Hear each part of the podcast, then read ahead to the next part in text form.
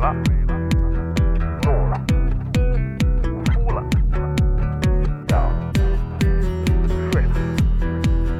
醒了，醉了。在眩晕中寻找真实的自己，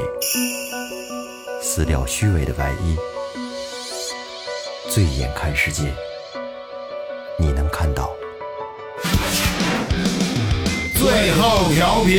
嬉笑怒骂，说尽人生百态；醉怒行喜，笑看身边无奈。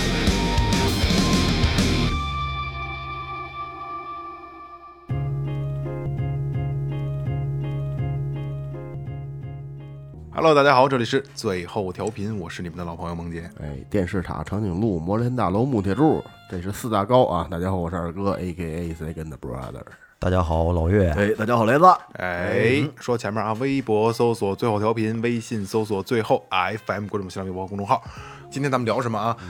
我想问你们一个问题，你们爱看什么样的连续剧？连续剧剧啊，对剧，说说吧。轻松点儿的，而且接地气儿点儿的，嗯，基本上就是，或者是看那种他们过过的生活，我没过过的，军旅题材。不爱看。我看那种年代感的比较多，老一点的，年代剧，年啊，代对剧对，早一点的，像像什么那个解放初期啊，李云或者龙啊，对对对，呃也不是李，那是那是战战争题但是材，这还是战争题材了。对对，再早也其实也算，其再实也找算，点像什三么三国演义》啊，对对对对，对，就之前的那些老点儿历的，啊历史题材。对对对哎对，看的比较多。岳老师呢？我比较喜欢都市言情、轻松的、年轻一些的。哎，嗯，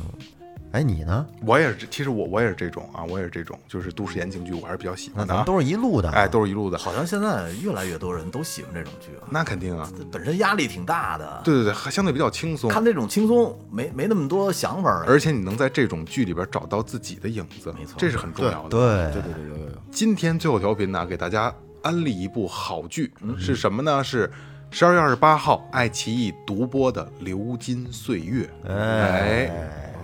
咱们《流金岁月》里边可有我比较喜欢的女女演员啊，反正比如说前两集我们都已经看了，哎我 VIP 也买上了。嗯买上了，买上了。啊 这个倪妮真的，我真是超爱，我真的是超爱啊！这部剧，呃，是倪妮啊、呃刘诗诗他们主演的啊。对嗯这部剧啊，不光是说演员阵容比较厉害啊，它的整个的这个工作人员的团队也是非常的强大，就整个制作班底，哎，制作班底非常非常强大。《流金岁月》这部剧其实就是我的前半生的那部剧的一个原班人马打造的，哎，就是他那个导演啊什么的那个都是那个原原班的人，哎，原班人哦马，编剧、导演，包括原著作者都是原班人马。那年我的前半生可真是太失太落火了。了热热热，所以这么来看啊，这部剧应该也是国内最顶尖的一个制作团队了。关键是这导演吧，我觉得有点邪的，嗯就就是拍了可能也不少剧了，哎恨不得拍一部火一部。对，沈岩，是吧哦沈岩岩，对，也是这个北京电影学院毕业的。嗯嗯，我跟你说啊，简单的捋一下啊，哎你看二零零四年呢拍的第一部剧叫《中国式离婚》，哦，这个知道我知明道白，知道这个我明白嗯知。道吧？陈道明、蒋雯丽，而且哎，嗯这部这个《流金岁》里也有陈道明，就是啊。沈岩就是凭借这部片子，我记得拿了一什么奖呢？当年是好像是什么中国电视什么双电视艺术什么双十佳，我印象中。哦，嗯所以就从那儿就开始了，开始抖起来了。嗯紧跟着往后，我我印象特别深的，而且是我也是我特别喜欢的一个片子啊，嗯叫《我们无处安放的青春》。哦嗯你知道为什么我特喜欢那片子？那片子我特别早以前就看了，我记得我一一回家就跟我媳妇儿看，是因为那是中国第一部用胶片拍的电视剧，哦那还真少见，真的少见。成本多高啊！其实，其实聊起电视剧啊，可能就是咱们一说看电影，可能咱们会对导演有有这个选择性，对吧？对但是电视剧从来没有。如果今儿雷哥不说，我真的不知道这些剧是沈岩导演拍的。是吧？嗯。很少，对，很少去去去了解是。对，而且好多导演其实还都是有那些胶片情节在对，他们对对对，对对于电视剧来说，一般都更关注于演员一些。没错没错。嗯，那我告诉你，他这些年可都没闲着。嗯，刚才说的是二零零六年，紧跟着二零零九年拍了一个，嗯然后二零一零年什么《再见江湖》啊，二零一三年那个你们肯定知道啊，叫什么《辣妈正传》啊什么孙俪啊，那哦个那个嗯张张译他们演的那个，然后就是今年他拍的这个《流金岁月》了。哎，其实我觉得这做导演呢，就跟这个接活儿一样，嗯，你接了一个活儿，你只要把这活儿做好了，在业内得到认可了，到后面这活儿就接踵而来。就那肯定不断那肯定那肯定啊，而且很高产的一个导演， 《流金岁月》这部这部剧在十二月二十八号，爱奇艺已经开始独播了啊。在这部剧里，咱们也都看了啊。你们更喜欢哪个演员？我我还是比较期待那几个老演员，还有、还有女演员，也就是倪妮。哦倪妮正好前前几天看在某音上，嗯，呃，看了一眼，我我觉得我说这是这这挺好的，这后来我又搜了一下她啊，我还有这个《流金岁月》呢，我说瞧瞧关注一下，嗯，看了介绍，我觉得这个演员我感觉整体还还是不错的，嗯，还得包括性感啊，对对对，我觉得我以为你是十三钗入的坑呢。也我不我是是我是我是十三开始石南我石石南山那我知道，但是我不知道，当时我不知道他叫倪妮。那会儿他还是哦我对他个有小一演员呢。嗯对我对他对他有有有一定印有一定印象，嗯，呃，也就我其实我就从那个从那些小视频上看上了，嗯哎，我觉得这个演员他整体感觉不错，就是就是我我这人就是比较注重第一感嗯觉，就是哎看见这女的我就就我就感觉她要她她塑造的形象可能跟我想象中的差不嗯多，有眼缘哦儿，啊，对，后来那个看了一下这个《流金岁月》这个介绍，还真是跟我想象中那样，就就比较对对对。是吧？会比较开会比放较一外些外啊，放对比较对外对对放对对对。哎，二哥，刚才你说你更喜欢那几个老演员，都有哪些老演员？老演员这部剧里边，陈道明可以吧？哎，陈道明可以。陈道明，可以太可以嗯，对，陈道老戏明，骨了呃，田雨，哦，我王天，王王田启宇年，最近可是热呀，他可火，什么综艺都有他。现在嗯大配角儿啊，没错还有之前最早看的是《夏洛特烦恼》，对对对，像老师老师老师嘛，他有在那在那里边有一特经典的就是什么呀？就是有一女的在那个一角落里被那个几个流氓给给捂那儿的时候，然后那个田雨田雨就演一老师骑自行车过来了，那腿儿刚一骗说嘛呢？那那直接就那就那骗回去那了那坏蛋告诉说没你事儿，这哎走了，垫一下步，这又迈停人停都 没停，就走 了。等一等第二条再回头提着砖头，后边就回来了。我可不是那时候我是对这演员印象特别深，他后是来属于亦正亦邪的那没错种，没对对尤其是可以演那种看起来一本正经、斯斯文文的，但是实际上呢，挺那个，一度好长。哎，对， 后来我还看了一部剧，是什么呀？是一个说牙医怎么着的，给我记不太清了啊。呃，说牙医怎么着怎么着的，然后他在里边呢就演一特别普通的人，他就是一个好像一个，呃，管技术的人，嗯，就他他根本不知道他他有有多少钱，他就在公司里边可能是一股东，但是他不管任何的账目钱的事，他只是解决技术问题。嗯，后来好像说他那公司市值有好几个亿也不怎么着，他他拥有拥有好几千万，哦就是你，如果你需要的话，这这些钱你全全可以给你自由支配。嗯然后哥们儿立马就挺了，就不一样了， 跟跟之前。停了。其实你看他支棱起来了。啊，，对他演很多小的小的角小的角色，但是他这主可是话剧出身的，他对他演嗯演技很厉害，他演技呃演对技这这个种说演技，而且他是这个中国国家话剧院的二级演员，而且是哦台柱级的。哦，这天津哎呦问台柱级这还真这个真不不知道哎，知台道，柱演员，你看啊，他最早呢，九九年他就与这个鲍国安合作着主演的这个电影儿，人上来第一部都不是电视剧，人演的是电影儿。嗯嗯，不知道有没有一导演你们知道叫张猛，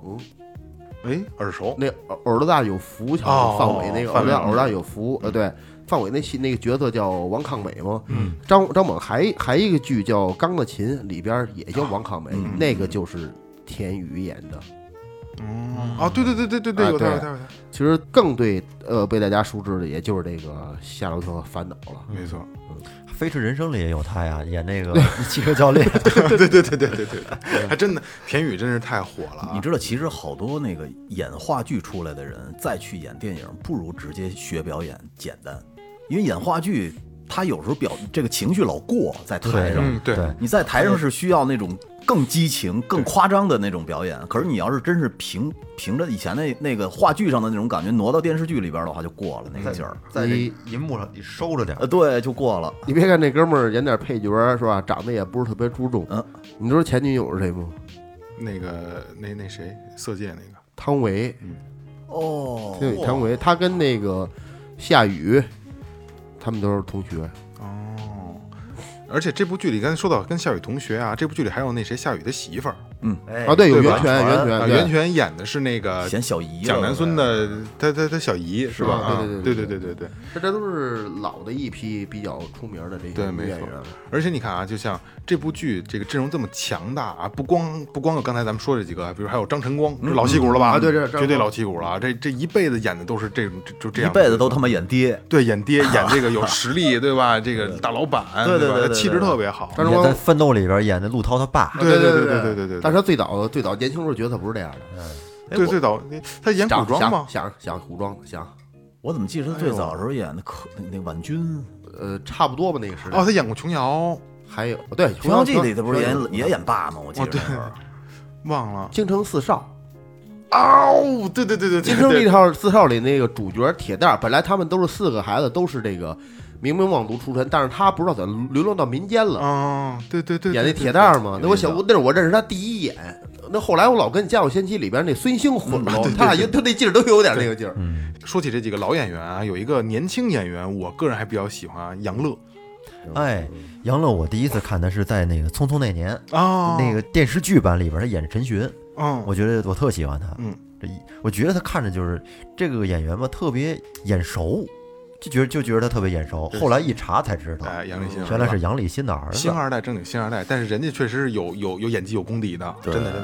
嗯的，长得也精神。而且在这部剧里边，杨乐演的这个这个张安仁啊，也是也真的入木三分，我觉得嗯是对特吧别他特把这好个老老实实的这个学生这个状态给演的特别特别而且好。你看那个奶奶多喜欢他，对对对对对吃饭的时候，哎呦，这个小伙子长得不错呀，其实刚才咱们说了这么这些演员啊，刚才二哥提到了有陈道明，嗯，但你们发现没发现啊？这些年陈道明的出片率极低，哎。好像还真是，啊，一年能有一部剧就已经算俄勒金德了。我跟你说啊，但是他跟沈岩的合作可不少。哎，他，我跟你说啊，最少五六部剧沈岩拍的里都有他，哦，都有他客串的这种这种，嗯你没注意吧？嗯他们之间有一个很有意思的渊源啊。嗯呃，说这个沈岩当时跟他一起拍过广告，哦然后陈茂陈道明呢就觉得，哎，这个可能有点后生可畏的意思，当时呢就把《中国式离婚》的这个导演的职位推荐给了他。哦啊，哦，等于是这是是陈道明把代替这个导演。陈道明给了他一个机会，相当于是，哦所以从那儿以后，他这个这个级别又上去一点儿，对吧？哦合作挺好。啊嗯，然后好多人呢就说说呃你怎么跟陈道明合作的这么好？啊说那人多多难呀，经常的改这个改台词嗯对啊，对，改还在改剧本啊，而且这个好多导演就认为你把台词改了以后你是不尊重我。嗯对，但是他有一次采访的时候就说呢，说其实不是，说陈道明改的那个很多台词都是特别到位的。比如说啊，沈岩说他之前拍过一场戏是，呃，男女朋友在雨里边儿淋着雨吵架。嗯。然后当时呢，给陈道明安排的是一个父亲的角色，就是说跟他们两个都有对话，但是陈道明呢说，说作为一个父亲，一个女孩的父亲，如果我说话太多的话，会招他们俩讨厌。最后把他自己的台词全部砍掉了，就剩了一个递了一条毛巾的那么一个画面。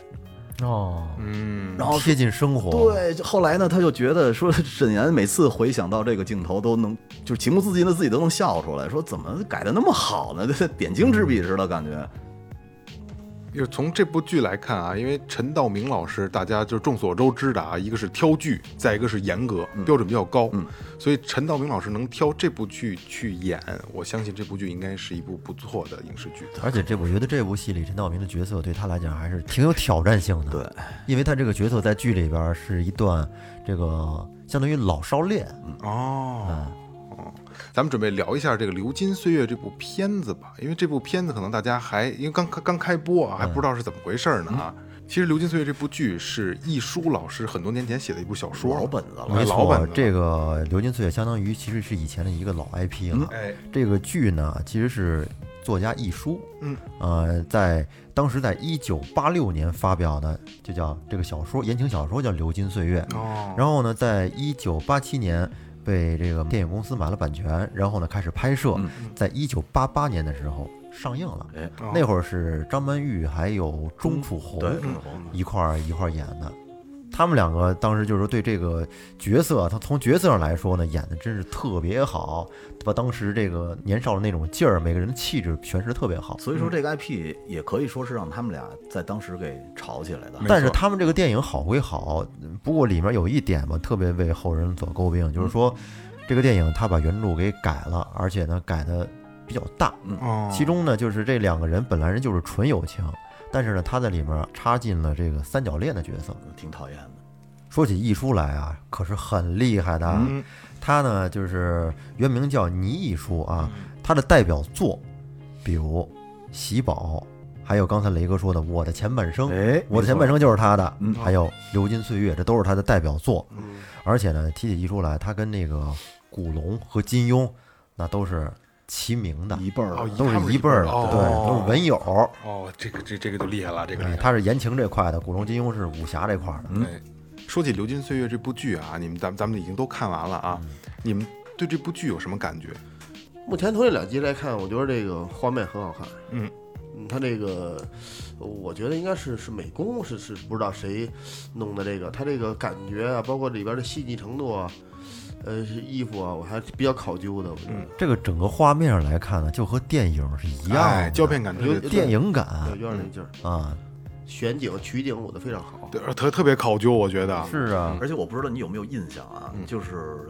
我最喜欢的一个画面，就是就是蒋南孙带着张安仁回去见他爸的时候，我不知道你有没有印象嗯啊？他爸坐在一个小桌子那儿，然后他们俩在那儿站着。当时是一个什么画面呢？一个老房子，嗯，上边就是铺木头梁，黄色嗯的，哎要然后装。修嘛，对，一盏黄灯，但是周围全是白色的背景，嗯，然后呢，有几个黑色的窗户，带嗯窗棂的窗户，就是那个画面简特别舒服洁特别整舒服嗯齐。哎呦喂，你是不是觉得那房子其实不装也挺 好？我跟你说，特别现代简 约风，而且呢，窗外边是绿树对，感觉特别啊，好。你想想那个画面，就是刚才二哥说是跟美工没有关系啊，这个东西就是导演的一个构图、构图问题，这个我觉得是特别考究的。刚才雷哥也说了，他这一个场景吸引他了啊。我是对哪些场景特别感兴趣啊？就是索索他们家，就是索索他舅妈他们家，嗯，你看就是老上海弄堂的那个劲儿，你看家具都就就每一项都特别考究。我告诉你啊，地板都是实木的，没哎对，嘣嘣嘣嘣的那种。你看它有什么梳妆镜啊，还有门啊，还有窗户、窗帘儿都特别考究。尤其那门上都是毛玻璃，从从外面能看到里边儿。我当时就特怕他这表弟啊跟门口偷看， 小坏小子，嗯但是啊，人他表表弟还行，自己回屋了，对，还是很尊重索索，对，还有这个索索他他舅舅舅妈那个那个卧室，嗯我不知道你看没看见啊，就是就是柜老式的柜子，老式的床，嗯就真的就是你会觉得你能把能把你带进到这部剧里，没错嗯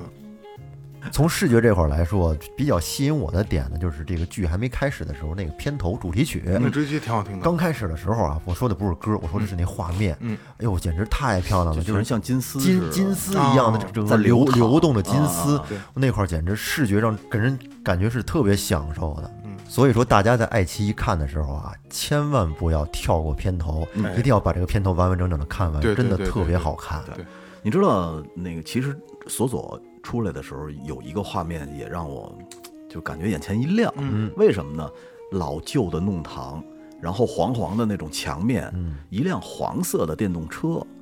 上边坐的是一个穿着红裙子的姑娘，哎呦然后她那前叫红嗯裙子，而且啊，一人戴了一个黑色的头盔，前边的那个那个小男孩，他表弟穿的是一身一个像白西服似的。哎嗯呦，这个画面哟，就感觉是在老旧的这种昏暗的巷子里边的一个一个小亮点似的那种感觉。听你要看着说起这段啊，嗯我就又又我就有发言权了啊，就是，呃，这个索索就倪妮这个人物啊，索索下楼迈上这个那个摩托车，嗯对吧？对，然后戴上那个黑色的瓢盔啊，我跟你说啊，瓢盔这个东西啊，一般人戴不了，特 丑，对，就只有好看的人能戴，倪妮戴上也同样好看， 他那个脸得小，脑袋得小，哎要不然跟德国兵似的，对，顶一罩子啊是吧？王八壳子似的 扣脑上。而且还有啊，就是他们聚会的时候，你记得他们他表弟带着他上楼的时候，我不记得你，那我不知道你们注意没注意，嗯慢动作走进去的，哇塞，还有一个，嗯就是整个它后边的那个餐厅的嗯背景的窗户全部都是绿色的，而且是那种特别复古的绿哦色，嗯然后绿色的小墙砖，啊，那个地方你是看一的个网点红，你网看的红打点卡的一个一个点真是散步不一样啊。为什么呢？秃映的是一个白色西服，一个红色裙哎子，哇，那个画面漂亮的呀。当时在啊那个点，我关注的就是就是那个那谁慢动作了，这个慢动作啊，朱锁锁藐视一切，对所有男人的目光都转向嗯他。对，他对就对他对就是对焦点，他就是当时就在那个地方，他就是最耀眼的明星。嗯而且那段儿情节我觉得也特逗 啊，就是那几个他们同行的这几个聚会的几个啊啊啊啊男男同志啊，就已经开始就有点不知道姓什么那个劲儿啊，嗯就是反复的哎跟人握手啊，就问问人问题什么的。然后他们那几个媳媳妇儿都吃醋了对，带的女朋友都吃醋对对了，对对对对。就是 I I T 行业的对对对程序员，而且那段挺说明问题的，就是他们聊的东西其实跟索索一点关系都没有，没有对吧？一点关系都没有。人家是一个摩登女郎，对吧？你坐一块儿，你们聊这个 IT 宅男聊的这些东西是吧？一个男孩问那个他表弟说：“你们俩都住一块儿了？”可能这会儿给给索索的感觉就是他根本就不属于这个世界，没不错不属没于错他们这一个这一个圈子。我觉得挺不屑的，其实对，感我觉得就是刚才你就像雷哥说，它凸显的那个颜服装颜色的问题啊，就是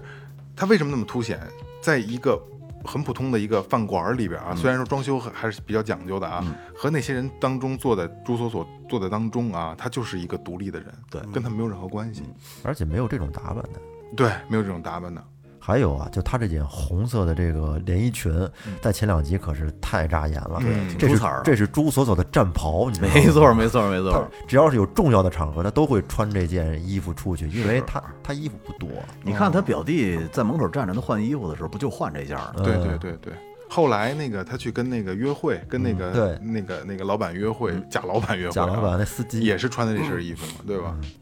其实我觉得，呃，这些迹象啊，已经表明朱锁锁的性格，它在映射她的性格，对吧？可能服装颜色很凸显他们个人的性格。对，哎，你记得有一个画面，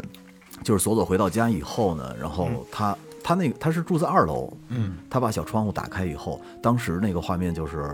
老旧的街，然后打开了一扇窗户，一个穿着红色衣服的女孩站在窗口，格格不入的，其实，嗯，稍微有一点违和感，但是呢，其实更有违和感的呢是他的眼神，因为他的眼神感觉在那个节目里，就是在这个剧里边是一种无无处安放的感觉。然后他一直盯着这个小弄堂里边的一家店，一家小是是是零零杂货店还是什么店？那个杂货店砰把灯关了，下班了，好像代表着他的一天也就这么混混沌沌的过去了。是不是影射了他每天其实都是呃很混沌，然后很不喜欢自己的这种生活方式？而且从窗户往外看，暗示了一种渴望，就是他希望走出去，冲出去。没错，没错是，吧没错啊！这说了半天锁锁了，那我们男孙 呢？哎，你就憋着男男森，孙还没说，就是岳哥就憋死特我别一直就我打断他好几次啊，他就想说男森。你发现没有，岳哥就喜欢这种乖乖女型的， 对，这里边还儿哎真我是啊跟你说吧，从第一集我开始一看呀，第一最也最让我觉得特喜欢的、特耀眼的就是南孙，也 就是我跟你说，我最耀眼就男森他妈。呃刘诗诗啊。哦因为对诗诗，我觉得在这里面儿，我个人挺喜欢她的。嗯，我觉得她在这里面儿把那个南孙那种清纯，嗯，包括还有那种骨子里那种倔强，表现的就是淋漓尽致淋漓尽致的嗯。而因为刘诗诗以前我我看过她的剧不他多啊，古装剧多，古装剧对多古装剧偏多，但是我觉得它这个现代剧可比可是比古装剧好看太多了，这是我个人的审美啊。嗯我我我肯定是个人喜欢倪妮，但是刘诗诗在这里边我也不讨厌，真的嗯不讨厌。我我喜欢她，而且刚生刚生完孩子嘛， 那老公是吴奇隆啊，八零后都知道小虎队的小虎吴奇隆队雷哥不知道吧？知道啊，二哥不知道吧？那小帅虎，哎，霹雳虎吧，霹雳虎，霹雳虎四爷嘛龙，啊，对对对对对对对，他们俩也是之前拍戏拍古装戏认识的嘛，然后结婚的嘛。对，但是诗诗演这个现代剧我真好看，要不昨天那个我跟我媳妇儿一块儿看的，我把她赶紧叫到这个电脑边上，我说快快快快，爱奇艺这儿都开始了。啊，然后她说：“哎呦，说怎么袁泉都演上小姨了？”我说：“真不公平。哎呦，这我还没说呢，第一集里边让我第二个亮眼的闪瞎了我的就是袁泉，哎，怎么讲袁泉出场的时候在那阳台上嗯，袁泉一出来那气质，哇塞，啊？气场比较足，我喜欢，太他气场太足了。是，他是京以前唱京剧的，本哦可能人家本也是他是青衣吧还是什么哦，长得不错呢还。本身在这个在《流金岁月》它这这里面这个人设，这小一本身就是一个长得不是太好看，但是呢，这个人很有个性、特立独行的这么一个嗯对人对，对，这袁泉把这个劲儿拿捏的好，因为在这部剧里边儿，这个袁泉他演的这个人物就是就是可能留学在国外定居是吧？嗯对所以他给人的感觉是一个很知性女人女人的一个感觉，是错吧？而且他跟蒋南孙聊天的时候啊，嗯他无意中抬了一下手，还带了一块吉家呢。这是身份象征了哈。而且你看啊，就是刚才我聊起她知性女人这个这个状态啊，独立女性的这个状态啊，她在跟蒋南孙说，跟刘诗诗说，她来劝她爸跟她妈离婚的，她可是小姨耶，对对吧？对啊，这个还是挺挺挺少见他的，啊思想很啊开放对，，思想很开放，嗯。其实张晨光这个老戏骨，咱们其实可以聊一下。哎呀，是刚才聊起服装这个问题啊，你你看张晨光在这这部剧的服装，不不光是张晨光，而包括这个蒋南孙他妈，还有蒋南孙的奶奶，还有小姨都、都都看得到嗯啊、还有索索和南孙开始出场穿的衣服装也也很讲究，但是这样啊，你要是从宏观上看的嗯话，索索他们一家子人和呃南孙他们一家子人穿的衣服色调是有明显区别的。嗯，他不在一个层次上。索索他们家那边就明显琐碎，颜色要艳俗一点儿。嗯对嗯但是呢，这个张晨光他们这边儿就整体的都要庄重，看起来白色、黑色、灰色，没有因为了这就是家家庭条件引导的不一没样。错你看那个那个张晨光他们家，就是南孙他们家。相相对比较富丽堂皇了，对嗯吧？很讲究家具呀、用的餐具呀、非常讲究，嗯而且吃吃什么什么醉蟹，对吧？喝黄酒，嗯而包括那个谁张然然去他们家吃饭嘛，他都不知道说这个黄酒应该是怎么怎怎怎么对吧？他倒的时候把那温酒对气 都对给对倒了对对对啊对，都不知道因为应该吃醉蟹然喝后黄，酒。然后那个那个阿姨说：“来来，我给你换一个。”她说：“阿姨，我不喝了。”说：“这是温酒用的啊，嗯你记得吧对对对对对，所以你看，咱们相反过来啊，就是男孙他在一个相对富裕的家庭中生生长，富家女对富家女乖乖女，而朱锁锁呢，就是被寄养到她的那个舅舅舅妈家，对寄人篱而且下舅舅舅妈家都是就是弄堂里，对吧？弄堂里，然后家具都是比较老旧？”的，让人感觉像个小市民似的。嗯对，就是小市民儿。你发现没发现？就是，呃，呃他的表弟发现他跟那个假的老板嗯有关系以后啊，他是绝食，然后他的舅妈特意拿了四个这个这个小笼包哎，不是。是那个蟹黄蟹黄包、啊拿了四个蟹黄包，说这是给我儿子留当对对好对对东西呢，对对对吧？没错没错，很说明嗯而问你题。知道，我其实他舅妈我最喜欢的一段戏，我觉得演得最出彩儿的。他舅妈演得挺好的，也就是那个，呃，好了好了好了，我不说了我不说了，就是他关他要往出退，嗯然后要关门，他他孩子拍着床跟那儿特别生气的那点儿，哎呦喂，我觉得演的太到位了，简直。可能好多没有看过这部剧的啊，一想这个表弟怎么能喜欢表姐呢？又是在舅舅家，可能有点乱。哎，其实呢，他这个是这样的，就是这个索索呢，他是被这个寄养在他的他舅舅家，但是他舅舅和他舅妈是后来结婚结合的。嗯，那个他那个表弟是是这带来个的舅妈带来的孩子，对索索他他不是亲姐儿俩，索索他爸是一海员，对对对常年在海上漂着，没错啊儿，嗯，刚才我咱们一直在说一个这个假老板这个问题啊，嗯就是呃，刚才我们聊天的时候，雷哥一直不信他是个假老板，我到现在也不信啊，嗯为什么呀？你从你你怎么觉得你不信他觉是得假像老板？真的因为人，剧里边没说他是假老板啊，但是你能从很多角度看得出来他是假老板啊，没哪些角度呢？就比如说他第一天晚上送这个索索回家，嗯，这个在你像老式的这个上海的弄堂胡同里边嗯啊，走很窄，他开了一个大七系，对吧？嗯非常宽、非常大的车，然后得心应手的拐弯转弯，然后然后这索索就是很震惊，然后还还还还问他说：“您开车开这么好吗？对嗯吧？” 然后这个贾老板这个司机马啊，马司机啊，马马这司机马就说啊，我我喜欢开车你，知道我那点儿是怎么认为的吗？嗯我就认为这个人能力强哪儿都 好，开车 开车也好，没准儿滑雪也好，游泳 也好，做生意做的也好。你们还有觉得嗯这个司机马是是贾老板的一个证据吗？还有就是他们一块儿吃饭的时候，吃饭的时候吧，他不喝酒，嗯 对对对对对，我不想喝酒，我滴酒不沾。不是那不喝酒也挺正常的呀。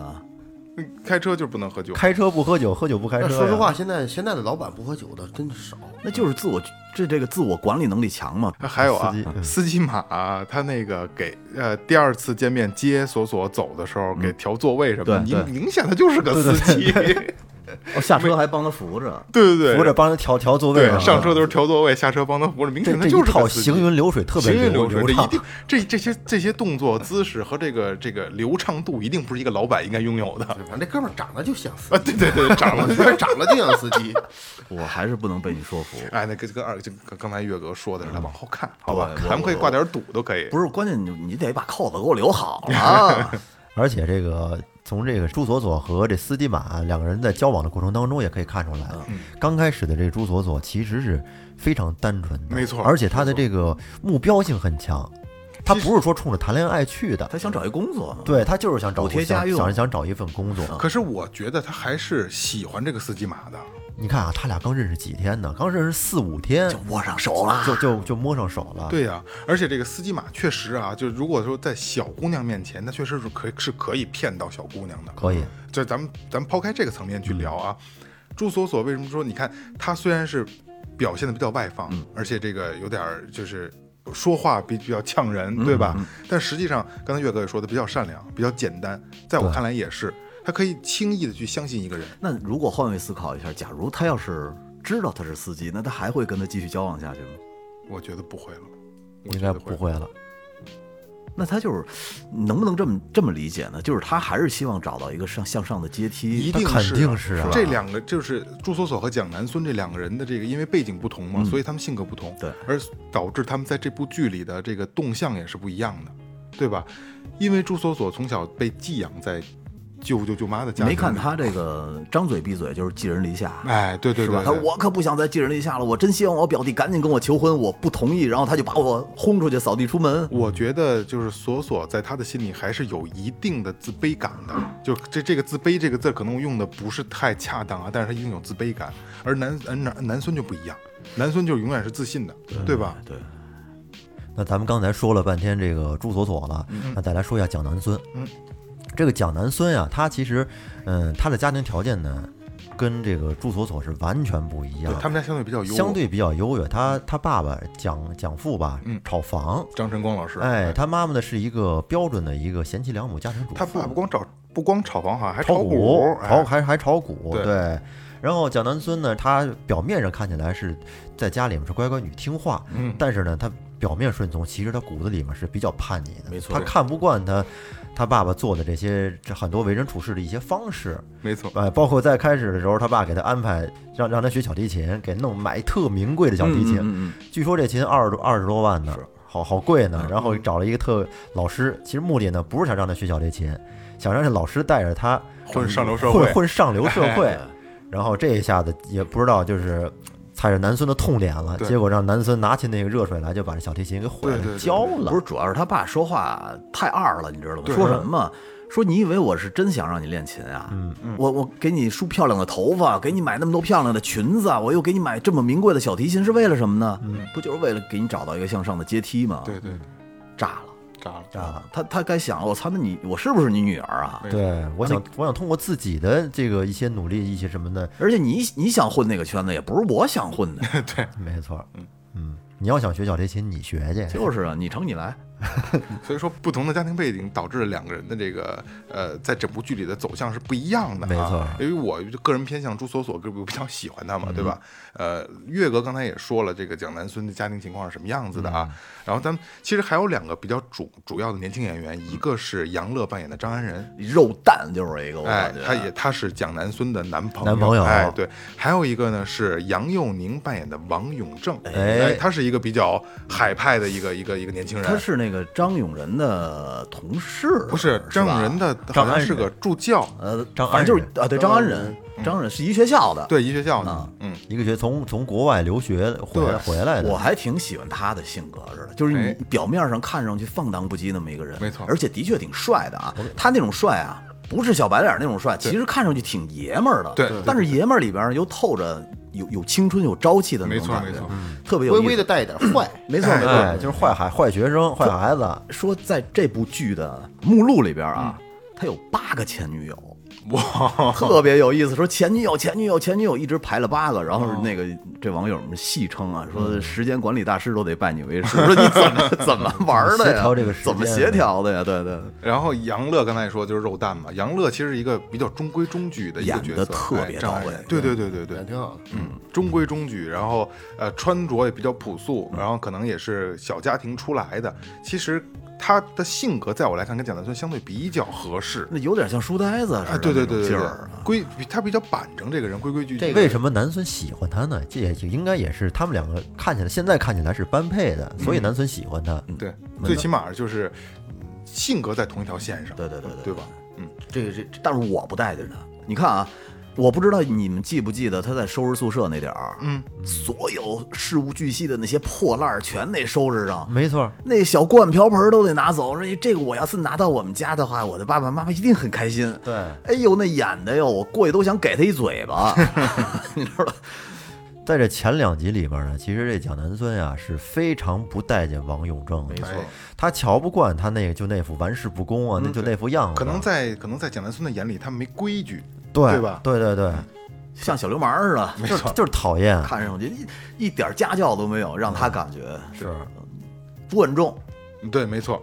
但是你们发现没发现有一场戏，就是他们这个朱锁锁、蒋南孙和这个张安仁一块儿吃饭，嗯，然后王永正到到他们那个桌上去，他那边有一堆妞儿跟他一块儿吃饭可，能就是刚才就你所说的前女友们，可能是一堆，然后他跟那好像学韩语还是什么 对学对对，学韩语的。全他妈的什么？但你们发现没发现，就是这个朱锁锁还是对这个人好像，我个人感觉是有有兴趣的。你知道那点儿索索演的那个小眼神儿，嗯，你知道他说说他说了不让我告诉你， 对对对哎呦那小眼神儿里边儿还带着那么一点儿点儿的调皮，对对对但是还有一点儿挑逗的性质，我感觉，对，我我觉得嗯那段戏挺有意思的。是吧？我在二十八号的时候就看这个爱奇艺的前两集嗯《流金岁月》，我发现就是在最开始呢，里边并没有介绍说这个索索和南孙他们两个之前是怎么样的一个交集。哎，其实呢，在这本书的原著里边啊，嗯，他他是这么说的，这个就是他他原书的故事是发生在不是在上海，是在这个香港，是七十年代左右的一个故事。那个就是书里边是经历了有什么炒炒房啊，还有股灾啊，也是因为这两件事呢，就是直接影响了两个女主角她们这个家境的一个变化和重要因素。哎但是在这部剧里呢，它是这个经过了一些改编，把这个背景改成了在当代对当代的上海。哎，嗯，他原著里写的是这个蒋南孙和朱锁锁呀是中学的同班同学，两因为两个人的背景呢都是从上海迁居到香港的，所以呢两个人开学的时候因为这上海口音而相识结交的，哦并且呢他俩在学校时的这个功课都很好，然后并且呢就是各自有各自的梦想。嗯，是两个，就是他们两个是属于两种截然不同的人。而且我记得在原著里边儿好像这个。呃，蒋南孙的奶奶是一个特别有钱的人，哎，没没错没哦错。然后他们家老爷子，这蒋南孙子，他们家老爷子其实也没什么正经活儿，嗯就是他奶奶给拿点钱干点炒 炒房，然后炒炒股。不对，过从从咱们从那个《流金岁月》这部剧里边看，他奶奶也是一个很端庄的老老太你太。这有点像佘太君那劲儿，，啊对对对对对，他这奶奶是是非常的重男轻女的，嗯啊哦为什么叫男孙啊？对嗯对对，就是希望有一个孙子嘛。这部剧的这两位女主角啊，她是不同的家庭生长而来的，对吧？所以说不同的家庭，她她们把她们映射成不同的人物性格，对吧？你们对现她们这两个女主角的家原生家庭的这个背景，以及到她们今天这种性格的状态，你觉得你们你们是怎么想的？简单的说啊，你这这个南孙，嗯，她是算是一个富家女了吧？嗯，哎呃，老太太有钱，然后父母也有钱，应该算是从小有非常优越的生活环境。其实南孙这刚才你说他有钱啊，他不光是有钱，而且是有家教，没错，对吧？有教养，有家教，而且嗯但是你听嗯我说啊，感觉是衣食无忧，对，但是呢，换来的是什么呢？换来的是他爸过多的掌控欲。没错。其实你说他幸福吗？哦，你要是这个从角度精，神上层次上，他可能不这么不那么幸福，因为他可能觉得他活的并不是自己，对，但是呢，相对跟他有一个很鲜明对比的就是索索，对，他爸长期在海上，然后呢，他寄人篱下住在他舅舅舅妈手底下，他他爸每每个月给他舅舅妈发打生活费，打生活费。但表面上看啊，他这个生活条件很窘很窘迫，但是呢，他可以喜欢干自己的事儿。他基本上他爸、他舅妈、他舅舅他们不怎么太管他。哎对这其实就是性格对这个这个这个生活对性格的塑造。嗯但是索索他自卑啊呀、索索肯定自卑他就啊，他有一种自自卑卑感。因为他在台词里边就会透露出来，他就是寄人篱下呀，嗯他不停的说寄人啊篱这下。嗯些，对对对对对，其实还是不不是那么愿意的，他渴望独立，渴望自由，想着通过就是自己的一些这个努努力吧，然后去去得到自己想要的生嗯活。反正他想尽快搬出去就是。但是你们看啊，他正好有一个相反的蒋南孙的家庭，是吧？相对比较严格，对吧？相对比比较有教比较教条，但是蒋南孙有一颗反抗的心，嗯，包括他剪头发，包括他教小提琴，对吧？朱锁锁呢？你看，虽然他性格比较外放，感觉是与世无争啊，对吧？不桀骜不驯的那个一个状态，但实际上他是很自卑的，很不自信的。其实他才是被受被自己束缚的，有这个感觉吗？嗯，这两个人物其实他本身外在表现的和他们内心对是现从最起码从开始来看是相反的相反的，啊相反有点拧巴。对，因为后面他们还得慢慢成长嗯明白嘛。成长明白成长，因为不同经历不同的事儿，经历不同的人，可能会还会对性格有一定的变化，对吧？嗯，我特别喜欢他宣传里边一段话，这部《流金岁月》这部剧里的啊，嗯，我成功他不嫉妒，我萎靡他不轻视，人生得一知己足矣。我觉得这是一个很高很高的境界了、啊，这是友情的最高境界了。是，是，嗯就冲说对方的，对对，这彼此说彼此，应该说说彼此，对吧？有多少人的这个从打小在一块儿长起来的发小，就是到后面随着这个生生活环境啊，包括就是各自工社作会压力呃，工作不一样，到时候彼此的这种语言越来越少，交流什么的也都不在一个层面上了。我跟你说啊，朋友就这么现在断了。我跟我那些发小一个月也说不了一句话。但是聚在一块儿还是比较亲的，呃，对，没错。嗯可是啊，有的时候说实话，就是你聚到一起的话，你也会发现明显话少嗯了，也没什么可因为聚到一块儿除了怀旧没别的了，生活轨迹不一样了，不一样了。嗯，大家的话题只能留在之前那个阶段，出不来。对你，我们现在聊的还是之前最开心的那些事儿。没错，没错。嗯，好吧，十二月二十八号，爱奇艺独播的《流金岁月》已经开始上映嗯了啊，一天更新两集。哎呃，最后调频会陪着大家一块儿看这部剧。说真心的啊，真的是一部好剧。而且我在看剧过程当中发现一特好玩的，就是爱奇艺，你在这个这部剧播放的时候啊，你用手点击屏幕任何一个地方，点一下，它就会出现金色的那个像流星一样的小漩漩《涡，流啊金岁月》哦特别好玩。刚才安利我半天了，让我回去 点去。一定要点点试试，特超级上瘾。啊，晚上我也回去试，晚上我回去试试啊。 好吧，那最后调频陪你一块儿看啊，锁定十二月二十八号爱奇艺独播的《流金岁月》，这里是最后调频，感谢每位听众，拜拜。拜拜拜。拜。能。